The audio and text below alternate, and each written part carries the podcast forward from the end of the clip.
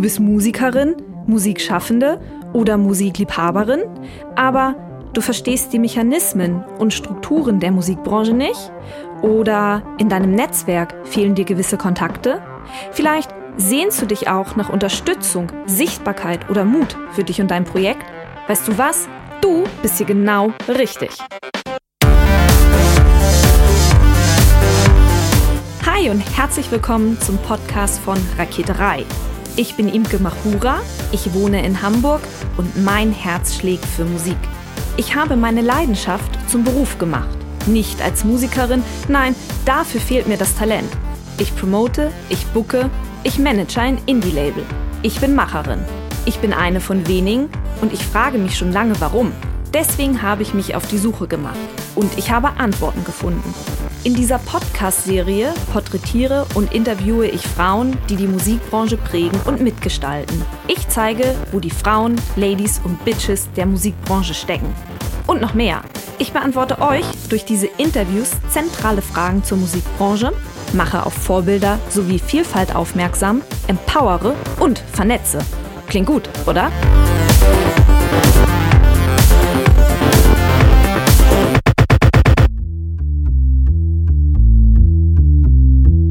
Die Möglichkeit, Musik zu streamen, stellte die Musikwelt auf den Kopf.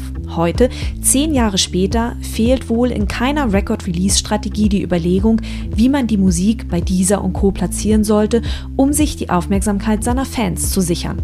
Aufmerksamkeit als Währung im Internetzeitalter. Und mittendrin Simone Schibor. Sie ist heute wohl das, was die Musiklabels damals mal waren. Sie ermöglicht den Zugang zu einem mittlerweile liberalisierten und demokratisierten Musikmarkt, an dem jeder teilnehmen kann. In Hamburg geboren und aufgewachsen, absolvierte sie eine Ausbildung beim NDR. Spätestens während ihrer Zeit bei Enjoy Radio, also der Jugendwelle des NDRs, war klar, Musik sollte es werden. Musikerin sein, das wollte sie nicht. Nach ihrem Bachelor- und Masterstudium packte sie ihren Rucksack und zog damit durch Asien. Eines Nachts in einem Hostel stieß sie online auf eine Stellenausschreibung, in der es um das Erstellen von Musikplaylisten, um das Entwickeln von Künstlerkampagnen sowie um die Auswertung von Daten ging. Sie schickte eine Bewerbung los. Mittlerweile arbeitet Simone Schibor seit über zwei Jahren für den Streamingdienst Deezer. Hi Simone, herzlichen Dank, dass du dir Zeit genommen hast. Hallo Imke. Du bist Manager Editorial und Label Relation GSA und arbeitest für dieser. Bevor wir gleich in die Materie deiner Tätigkeit einsteigen, würde ich gerne erst einmal klären, was ist ein Manager Editorial und Label Relation GSA? Langer Titel. Langer Titel, ja. Also grob bin ich für zwei Bereiche zuständig. Also einmal diesen Editorial Part, das ist so eine Säule meiner Arbeit und das bedeutet, dass ich Playlisten erstelle zu verschiedenen Genres, zu verschiedenen Anlässen und Musikinhalte auf der Plattform, also auf dieser platziere. Und die andere Säule, diese, dieser Bereich Label Relations, heißt, dass ich Kontaktpflege mit den Labels mache, mit den Digitalvertrieben mache, gemeinsam Künstlerkampagnen entwickle oder, oder ausführe, Interviews mit Künstlern mache, also dieser, dieser ganze Bereich. Und GSA, wofür steht das? Das steht für Germany, Switzerland, Austria, also die deutschsprachig. Dach deutschsprachig, genau, die, die, Dachregion. Also nicht wirklich deutschsprachig, weil wir sind auch für die französische Schweiz und die italienische Schweiz zuständig, aber ja. Mhm. Klingt nach sehr vielen Aufgaben, die du so auf deinem Schreibtisch liegen hast. Beschreib doch mal so eine durchschnittliche Arbeitswoche. Wie sieht die aus bei dir? Ich würde schon sagen, dass keine Woche wie die andere ist. Also es ist immer irgendwie ein bisschen anders. Aber das, was, was wiederkehrt, ist beispielsweise der Release-Freitag. Also am Freitag werden in der Regel neue, wird neue Musik veröffentlicht. Und mein Freitag besteht daraus, die ganze Musik, also nicht alle, aber ein Großteil der Musik zu hören und die dann wiederum in Playlisten zu nehmen, äh, meine Playlisten zu optimieren und das alles so aufzubereiten, dass es, dass der Nutzer an einem Freitag auf die Plattform kommt und sieht, was ist heute rausgekommen und was ist relevant. Fühlt sich das an wie Arbeit, freitags im Büro zu sitzen und Musik zu hören und zu ordnen, strukturieren und zu sortieren für Hörer? Teils, teils. Also wenn die Musik sehr anstrengend ist oder möglicherweise nicht meinem Geschmack entspricht, dann ist es schon Arbeit, mhm. so, weil ich kann dann nicht sagen, oh nö, das höre ich jetzt nicht, sondern also muss ich trotzdem hören und mhm. muss ich trotzdem irgendwie einsortieren. Wenn es natürlich, also wenn es eine gute Release-Woche ist und es nur Smasher-Releases gibt, dann ja, freue ich mich, dass ich den ganzen Tag die Kopfhörer aufhaben darf und das hören darf und mich entscheiden darf, was ich damit jetzt mache. Lass uns mal über dieser reden. Dieser als Streamingdienst oder generell Streamingdienste haben nicht unbedingt immer den besten Ruf unter Musikern. Zu Unrecht, wie ich finde, weil ich finde, dass Streaming Musik in einer Art und Weise auch konserviert. Denn heute wird ja niemand mehr eine CD von zum Beispiel Nena kaufen. Dank Streaming wird aber die Musik von Nena immer noch auf Partys gespielt und Nena verdient daran. Siehst du weitere Vorteile, die durch Streaming entstanden sind? Also ich, ich gebe dir schon recht, dass das Streaming äh, Musik konserviert hat und jederzeit abrufbar macht und so. Ich finde, dass es zudem aber auch noch das Entdecken neuer Musik fördert. Also wir haben jetzt gerade eine globale Studie gerade veröffentlicht, wo wir uns angeschaut haben, wann die Menschen ihre musikalische Hochzeit haben und wann sie eigentlich in den musikalischen Stillstand rutschen. Also wann entdecken die Menschen am meisten Musik und wann keine mehr. Und da ist für Deutschland rausgekommen, dass Leute mit 27 Jahren am meisten neue Musik entdecken und mit 31 Jahren schon nicht mehr. Also. Das heißt, mit 31 Jahren höre ich nur noch die Musik, die ich bis dahin entdeckt habe? Die du bis dahin entdeckt hast und genau, und die hörst du halt immer wieder. Dieselben Genres, dieselben Titel, dieselbe, dieselben Alben. 58 Prozent dieser Leute würden sich allerdings wünschen, dass sie mehr Zeit haben, neue Musik zu entdecken. Also es ist jetzt nicht so, dass sie sagen, oh, das finde ich total toll, dass ich mit 31 nur noch das höre, was ich bisher kenne. Mhm. Und ich finde, in der Hinsicht ist Streaming eine, ein ganz, ganz schönes Hilfsmittel, um User an neue Musik heranzuführen. Mhm. Und wir haben bei dieser haben wir auch eine eigene Funktion dafür oder an sich so unser USP, das ist die Flow-Funktion. Das ist an sich ein nicht endender Soundtrack, ein persönlicher Soundtrack. Und du als Nutzer oder als Nutzerin steuerst diesen Flow anhand deiner Likes, anhand deiner Hörgewohnheiten und wie du dich auf der Plattform verhältst, welche Künstler du likest und so weiter. Mhm. Und in der Hinsicht ist es ganz schön, weil Flow genauso eine Mischung ist zwischen ich spiele dir das, was du kennst und was du magst, aber ich schlage dir auch was Neues vor und möglicherweise magst du das dann auch und entdeckst es neu für dich und es wandert in deinen Musikkatalog. Das ist eine aktuelle Studie, die ihr durchgeführt habt. Mhm. Dann wäre es ja interessant, in ein paar Jahren nochmal drauf zu gucken, ob sich das verändert hat, diese, diese Hörgewohnheiten. Ja. Playlistenmarketing ist aktuell die Sau, die durchs Dorf getrieben wird. Lass uns das mal näher betrachten, weil du ja nur auch Playlistenmarketing-Managerin bist. Was schätzt du, wie viel Musik wird überhaupt jeden Freitag veröffentlicht? Äh, ich, ich kann es, also kann ich, kann ich nicht sagen. Also ich weiß, dass bei dieser 20.000 bis 30.000 neue Titel täglich auf die Plattform kommen. Täglich? Täglich. Also nicht, nicht nur aus Deutschland, sondern global, aber äh, um sich mal so das auf der Zunge zergehen zu lassen, was da, was da reinströmt. Und unsere Aufgabe ist es, in diesem, in diesem Wust an Neuveröffentlichungen dann die Musik herauszufiltern, die relevant ist für den Hörer oder die wir für relevant erachten. Wie macht ihr das? Also ich verlasse mich da auf die verschiedenen Quellen, die ich habe und bekomme sehr, sehr viele Newsletter von ähm, verschiedenen Digitalvertrieben und von Labels. Ich habe wöchentliche äh, Calls mit Digitalvertrieben, wo sie mir halt ihre Neuveröffentlichung vorstellen und habe Label-Meetings, wo, wo wir dann in die Zukunft blicken. Übrigens, dann und dann kommt dies und dann kommt jenes. Es ist so eine Mischung aus den Infos, die ich reinbekomme und aber auch das, was bei dieser auf der Plattform passiert. Also es ist manchmal auch so, dass bei uns in den dieser Charts plötzlich Songs nach oben schwappen, wo wir dann entweder nochmal nachjustieren und sagen, okay, wow, der wird hier krass oft gestreamt, wo kommt denn das jetzt her? Vielleicht ist das irgendein Hype oder so und nehmen das dann nochmal in eine Playlist. Aber es ist tatsächlich sehr viele Neuveröffentlichungen und man muss da priorisieren. Mhm. Für welche Arten von Playlisten bist du denn zuständig? Ich bin quasi für alle nationalen Playlisten zuständig, also alle deutschsprachigen Playlisten oder Playlisten, die für einen deutschsprachigen oder für den deutschsprachigen Raum relevant sind. Und da sowohl über alle Genres hinweg als auch über alle Anlässe hinweg. Also wir haben zur Karnevalszeit haben wir Karnevalsplaylisten, zur Weihnachtszeit haben wir Weihnachtsplaylisten, wo dann auch deutsche Weihnachtssongs drin sind. Mhm. Gibt es Playlisten, die von einem Algorithmus erstellt und bestückt werden? Oder läuft es wirklich alles händisch bei euch über die Playlisten-Marketing-Manager? Die Playlisten, die wir als dieser Editoren bestücken, die werden alle händisch bestückt. Also mhm. da greift kein Algorithmus ein. Und dann haben wir aber die Flow-Funktion, von der ich gesprochen habe. Da haben wir noch so Unterfunktionen. Die, wir nennen die Flow-Tab. Also das sind an sich Playlisten, die inspiriert sind von einem bestimmten Sound, den du magst. Also mhm. ich nenne sie mal die Flow-Mutter. Die spielt ja an sich alles, was du magst. Und da kann es dann auch eine Mischung sein, wenn du zum Beispiel Rap- und Dance-Fan bist, dass du sowohl Rap als auch Dance in deinem Flow hast. Mhm. Und dann gibt es halt die Unterplaylisten, die sind dann inspiriert durch deinen, den Rap-Sound, den du hörst und durch deinen Dance-Sound. Und dann kannst du aktiv sagen, ich habe jetzt Bock auf den Dance-Flow oder den Rap-Flow. Und die Playlist ist aber auch begrenzt in der Titelanzahl und aktualisiert sich regelmäßig. Nimm uns mal noch ein Stück mehr mit in deine Welt. Wie funktioniert es, eine Playliste zu erstellen. Also wir haben schon gehört, du arbeitest mit Labels und mit dem digitalen Vertrieb zusammen, die stellen dir Songs vor.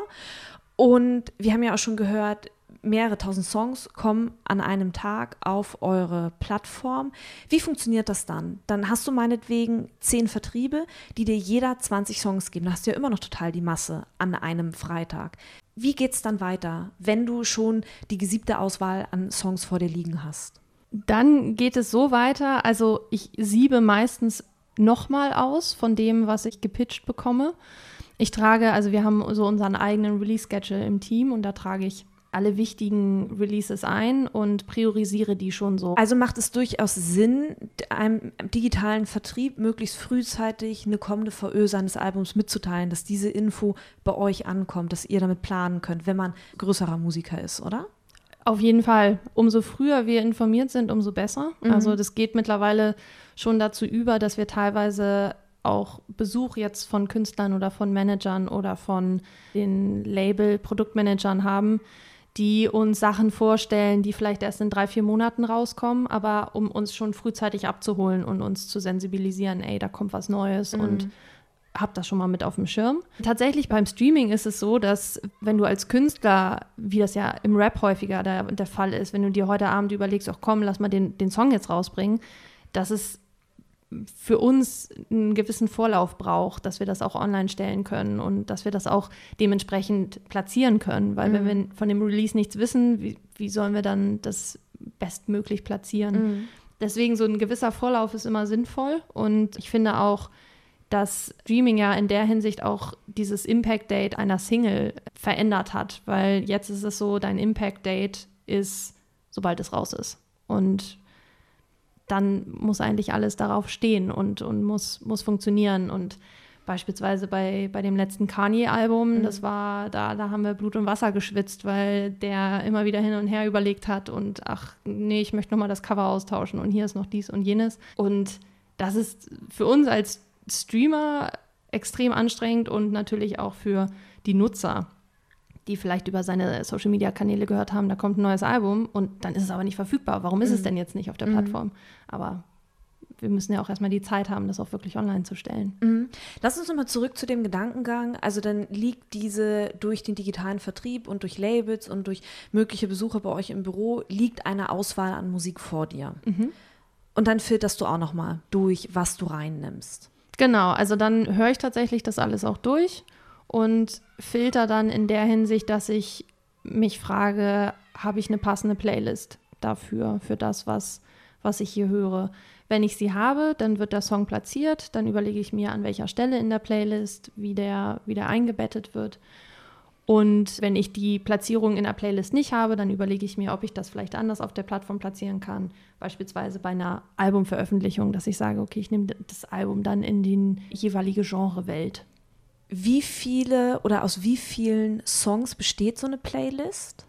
Das kann man so pauschal nicht sagen. Also es kommt immer auf die Playlist drauf mhm. an. Ich würde sagen, solche, solche Hits-Playlisten sollten irgendwo zwischen 50 und 90 Songs, vielleicht 100 Songs. Bei mhm. mir sind es auch manchmal ein paar mehr. So eine Moods-Playlist kann für meinen Geschmack auch ein bisschen länger sein, weil man da, also wenn es so eine Leanback-Playlist ist, wo man von ausgehen kann, dass jemand auf Play drückt und die dann einfach durchspielen lässt, wäre es halt schade, wenn er dann möglicherweise den ganzen Tag zu Hause chillt und nach drei Stunden ist die Playlist zu Ende. Ich hatte mal zu Silvester, hatte ich so eine Silvester-Megamix-Playlist, habe ich die genannt. Und äh, mein Anspruch war, die, dass diese Playlist quasi eine komplette Silvesternacht nachahmt. Also, dass sie beginnt mit Standard Charts Pop und dann geht es irgendwann in Dance über, dann kommt irgendwann der 90er Teil Eurodance und dann der Trash-Schlager und dann schwappt es ab mit, mit Chill-Out-Musik. Also ob, ob jemand die wirklich so gehört hat, weiß ich nicht, aber meine Vorstellung war schon so, dass man ab 16 Uhr, wenn man sich irgendwie auf die Silvesternacht vorbereitet, dass man anfängt, diese Playlist zu hören und dann, wenn man morgens um sechs ins Bett geht, dass die Playlist dann zu Ende ist. Das ist ja eine, eine Playlist, die irgendwie einmal im Jahr total aktuell ist. Gibt es Playlisten, in denen eine unterschiedliche hohe Fluktuation herrscht? Also gibt es so Playlisten, wo so täglich Songs ausgewechselt werden müssen und so Playlisten, die relativ lange statisch bleiben? Die gibt es auf jeden Fall. Also so die Playlist, die wahrscheinlich am meisten Wandel bei uns erfährt, ist die Deutschrap-Playlist, weil da ständig was passiert. Also gerade jetzt so im, im Streaming-Zeitalter merkt man, dass gerade die Rapper noch viel mehr Musik veröffentlichen, noch häufiger, noch schneller und so weiter. Und da versuchen wir dann schon am Puls der Zeit zu sein und auch immer auf dem aktuellen Stand zu bleiben. Mhm. Das gleiche gilt auch für die neue Hits-Playlist, wo es darum geht, irgendwie die kommenden Hits äh, zu platzieren. Und dann auf der anderen Seite gibt es die hauptsächlich die Moods-Playlisten, mhm. die auch ein bisschen statischer sind, wo, wo ich dann auch nur Neues platziere, wenn ich was Passendes finde. Und nur die Songs rausschmeiße, die wirklich schlecht performen in der, in der Playlist. Ansonsten bleibt die so. Schlecht performen, das ist genau das Stichwort. Woran merkst du, ob ein Song schlecht performt? Siehst du das an Zahlen im Backend? Genau, also wir haben unsere eigenen Daten, an denen wir die Songs messen oder uns entscheiden, wie wir den Song behandeln. Also wir sehen, wie oft wird ein Song gestreamt, wie oft wird er geskippt, mhm. ähm, auch innerhalb der Playlist, wie performt er im Vergleich zu den anderen Songs um ihn herum und nutzen das dann auch für die Entscheidungsfindung. Schieben wir den Song weiter runter in der Playlist, ziehen wir ihn ein bisschen hoch, schmeißen wir ihn komplett raus. Was hat Hochschieben und Runterziehen, was hat das für einen Einfluss? Das hat schon einen großen Einfluss. Also, weil es schon so ist, dass wenn Leute eine Playlist hören, natürlich der erste Song der meistgestreamteste Song der Playlist ist. Mhm. Und wir können natürlich den User in der Hinsicht nicht beeinflussen, dass er die Playlist wirklich linear hört. Vielleicht drückt er auf Shuffle und hört die Playlist einmal durchgemischt. Und mhm. dann ist es fast egal, ob dein Song jetzt auf Platz 100 ist oder auf Platz 1. Aber an sich macht es schon, macht es schon einen Unterschied, ob du weiter oben platziert bist mit dem Song. Und auch so das Umfeld, in dem du platziert bist. Also selbst ein Song, der, der total bekannt ist, müsste in dem richtigen Umfeld platziert sein und in einer Playlist, die halt auch auf den Sound passt. So, also es bringt jetzt nichts zu sagen, ein, ich sag mal, ein Gangster-Rap-Song in eine Playlist zu nehmen, wo vielleicht eher so Conscious Rap drin ist oder so. Das ist schon dann ja auch umfeldabhängig, ob mhm. ein Song gut performt. Welchen Einfluss haben denn zum Beispiel Chartplatzierungen, um überhaupt in eine der Playlisten reinzukommen? Also nicht Chartplatzierungen im Rahmen von, von dieser, sondern wirklich Charts, Charts. Also wenn es wirklich mal der Fall sein sollte, dass uns ein Song durchgerutscht ist, den wir nicht auf dem Schirm hatten und der dann plötzlich in den Charts, in den Top Ten landet, dann ist es schon so, dass wir sagen, okay, Moment, krass, was geht denn hier ab? Also okay, da ist offensichtlich ein Markt da. Weil wir unsere Playlisten, die machen wir ja schon nutzerzentriert. Wir machen die ja für die Nutzer. Und deswegen justieren wir da auch nach und sagen, okay, wenn der Song in den Charts gut performt, nehmen wir den auch in eine Playlist. In der Regel würde ich schon behaupten, dass, dass uns solche Songs nicht durchrutschen, weil die Vertriebe uns frühzeitig darauf hinweisen und sagen, hey, der Song, den, den arbeiten wir übrigens auch schon beim Radio und die Boxen haben sich super verkauft oder sind, sind schon in den Vorbestellungen weggegangen und so weiter und so fort. Also wir werden schon häufig pünktlich abgeholt, dass sowas nicht passiert. Aber es kann schon mal sein, dass wir vielleicht den Erfolg eines Songs nicht vorausahnen und plötzlich geht er in den Charts steil und dann sagen wir, okay, dann mhm. nehmen wir ihn auch nochmal mit auf. Ich finde, das klingt alles so, als sei der digitale Vertrieb ein bisschen der Flaschenhals an der Geschichte zwischen Musiker und Streamingdienst. Hat ein DIY-Musiker überhaupt irgendeine Chance, direkt direkten Einfluss auf euch zu nehmen, dass er in eine der Playlisten landet? Oder muss er wirklich immer durch diesen Flaschenhals-Vertrieb oder Flaschenhals-Label durch? Ja, wir müssen ja in irgendeiner Weise an die Musik rankommen und das geht entweder über den Vertrieb eines Major-Labels oder eines auch Indie-Labels oder auch über unabhängige Vertriebe, die, die sich darauf spezialisiert haben, nur Digitalvertrieb zu machen. Durch den Flaschenhals muss er durch. An sich würde ich sagen, dass Streaming den Labelmarkt und den Vertriebsmarkt fairer gestaltet hat oder jetzt eine fairere Verteilung des Marktes stattgefunden hat. Habe ich als DIY-Musiker irgendeinen Einfluss oder irgendeinen Hebel oder eine Möglichkeit, um meine Umsätze, die über Streaming generiert werden, irgendwie zu steigern? Oder ist das wirklich abhängig vom, vom Playlistenmanager? Du kannst natürlich als Musiker, und das ist dir freigestellt, auf jeder Plattform ein Profil erstellen und mhm. Playlisten erstellen, wo du deine Songs mit reinnimmst und diese Playlisten wiederum auf deinen Social-Media-Kanälen, auf deiner Website promotest mhm. und damit deine Fans dazu bringst, auf dem Streamingdienst, wo sie Kunde sind, sofern sie schon Kunde sind, deine Musik zu hören. So. Mhm. Also der, den Einfluss kannst du, kannst du durchaus nehmen. Wenn du natürlich in Richtung Playlisting von Editor-Seite Einfluss nehmen möchtest, dann ist halt wieder der Weg über einen Digitalvertrieb suchen, der wiederum deine Releases an uns pitcht. Also spielt im Prinzip in diesem Zusammenhang, wenn der Musiker selber Einfluss nehmen möchte, eine gute Playlist erstellen und die Teil des Storytellings werden zu lassen, um Streams zu generieren im Prinzip, oder? Klar, die Playlist selbst kann er frei kreieren und kann die auch Teil eines, eines größeren Konzepts werden lassen. Also mhm. er kann auch mehrere Playlisten machen und kann sagen, hey, wenn ihr mein neues Album toll findet, ich habe eine Playlist erstellt mit all den Künstlern, die mich inspiriert haben zu dem Album oder mit der Musik, die mich inspiriert hat oder die Songs, die ich gehört habe, die mich zum Schreiben angeregt haben und so weiter und so fort. Also ich glaube, da ist der Kreativität keine Grenzen gesetzt, da eine schöne Geschichte auch drum zu stricken. Mhm. Ich fand es ganz spannend, du hast im Vorgespräch erzählt, dass sich Radiohörgewohnheiten in den Playlisten wiederfinden. Inwiefern? Also wo wird es deutlich? Oder wo ist dir das das erste Mal aufgefallen? Also mir fällt auf, dass der Art und Weise, wie man Playlisten baut, dass es hilft, wenn man neue Songs zwischen bestehenden Songs einbettet. Also selbst wenn von einem bekannten Künstler ein neuer Song rauskommt, würde ich jetzt nicht alle neuen Songs äh, an Position 1 bis 10 der Playlist setzen, sondern ich würde sie dazwischen streuen, zwischen die, die Songs, die schon seit Wochen in der Playlist drin sind.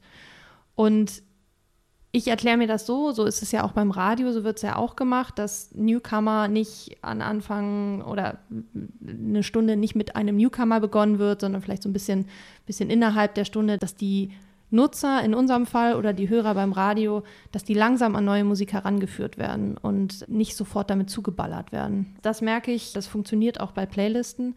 Genauso achte ich auch bei Playlisten darauf, dass es in gewisser Weise so einen Stimmenmix gibt. Also, dass man mal weibliche Sängerin hat, mal männliche Sänger und dass es da immer mal wieder so einen Wechsel gibt. Oder achte ich darauf, dass wenn ich einen Song von, nehmen wir jetzt mal One Direction habe, dass ich danach nicht direkt einen Song von Liam Payne oder von Zayn platziere, sondern dass, dass da auch wieder so ein Platz dazwischen ist. Wenn ich dich erzählen höre, wird mir bewusst, dass du als Playlisten-Marketing-Managerin sehr viel Verantwortung trägst über Musik, die gehört wird. Das stimmt zum Teil. Also natürlich trage ich Verantwortung dadurch, dass die Platzierung innerhalb der Playlist dafür sorgt, dass ein Song vielleicht eher gehört wird, weil die Playlist gehört wird. Aber ich würde auch sagen, dass unsere Nutzer nicht, die sind uns nicht hörig. Also man kann sich ja auch dieser runterladen und die Editorial-Playlisten links liegen lassen und sagen, ich baue mir meine eigene Playlist oder ich suche explizite Songs, die mir vielleicht meine Freunde vorgeschlagen haben und füge sie zu meinen Lieblingssongs hinzu und höre nur meine Lieblingssongs. Also großer Anteil der Streams bei dieser werden auch von Nutzern über ihre Lieblingssongs generiert. Also die hören nicht den ganzen Tag nur meine Playlist und lassen sich davon komplett beeinflussen. Oder sie nutzen unsere, unsere Flow-Funktion, wo auch neue Songs durch den Algorithmus vorgeschlagen werden. Also es ist schon, schon eine Mischung. Also man hat natürlich Einfluss als Editor, aber es ist nicht so linear wie beim Radio beispielsweise. Und auch Radio kannst du ausschalten. Radio kannst du ausschalten, Streaming kannst du natürlich auch ausschalten, aber du hast halt noch mehr an sich noch mehr Quellen, die dir Musik vorschlagen oder noch mehr Quellen, wo du Musik herbekommen kannst im Streaming. Mhm. Lass uns mal einen Blick in die Zukunft wagen. Was denkst du, wo wird sich Streaming hinbewegen?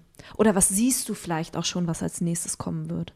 Ich glaube, dieser ganze Bereich der Sprachsteuerung und diese Voice-Activated Devices, das wird immer wichtiger, immer präsenter und auch nicht nur bei den Technik-Freaks, wenn ich sie so nennen darf, sondern die breite Masse wird, glaube ich, früher oder später in diese Richtung sich entwickeln. Und da wird Streaming auch eine große Rolle spielen. In, inwiefern? Also wir sind mittlerweile sind wir bei Amazon Echo und bei dem Google Assistant integriert. Und wenn man bei beispielsweise bei Amazon Echo eingestellt hat, dass dieser dein Musikstreaming-Dienst ist und du sagst, Alexa, spiel mir Musik, dann spielt Alexa dir deinen Flow. Und äh, so wird es wahrscheinlich auch in Zukunft. Du wirst möglicherweise dann auch deine Playlisten da hinterlegen können und dann sagst du halt, spiel mir die Deutschrap-Playlist oder spiel mir neue Musik oder so und dann, oder neue Hits in dem Fall. Und dann wird dir das Device, wird dir dann halt deine Playlisten abspielen und auf Streaming zugreifen. Deswegen glaube ich schon, dass Streaming in der Hinsicht noch eine, noch eine goldene Zukunft vor sich hat.